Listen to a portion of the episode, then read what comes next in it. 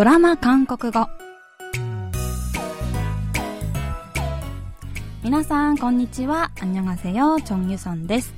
KBS ドラマのセリフから日常生活で使える便利な言い回しを皆さんと一緒に勉強するドラマ韓国語。今週も行動派刑事と頭脳派元ハッカーが警察学校の教官と生徒として出会い事件を解決していくドタバタキャンパス物語경찰수업警察授業で韓国語を勉強していきます今日の一言は第14話からピックアップしてみましたそれでは今日のシーン聞いてみましょう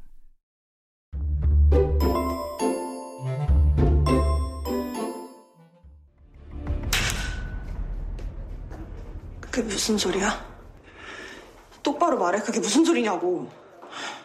아니, 나랑 통화 중이었는데 아, 갑자기 긴급 체포라면서 선호를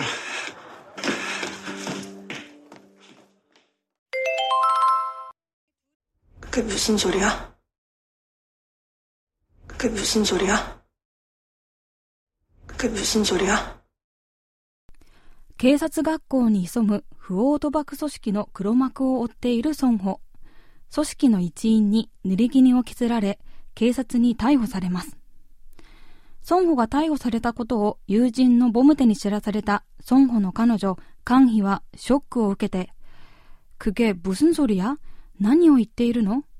똑바로말해그게무슨소리냐고ねえ、どういうことなのよと聞きます。ボムテは悲しそうに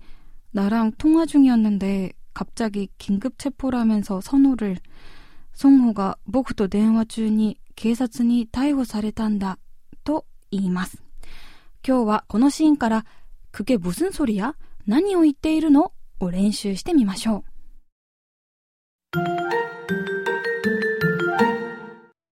クケブスンソや？今日の一言は、くケブスンソリや何を言っているの？です。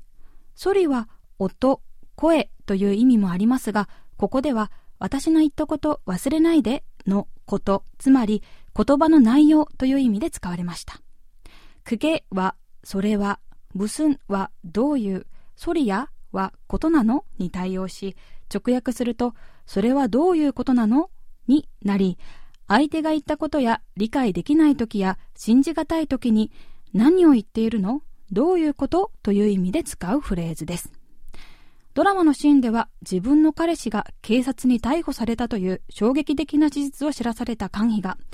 クげブスンソリア何を言っているの？と言っていました。このフレーズは、それはのくげの代わりに、これはのいげを入れると、いげむすんそりやになるのですが、ここでのソリは音という意味で使われ、いげむすんそりやは、これって何の音と単純に聞くときに使う表現になります。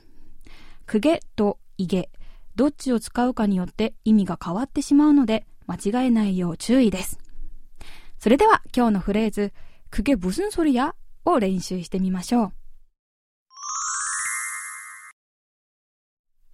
君とこうして会えるのはこれで最後かもしれないな、と意味深な言葉を言われてこの一言、くげ무슨소리야それってどういうこと試合に向け一生懸命練習してきた仲間がいきなり試合に出たくないと言い出してこの一言。くげ무슨소리야何を言っているの 그게무슨소리야그게무슨소리야그게무슨소리야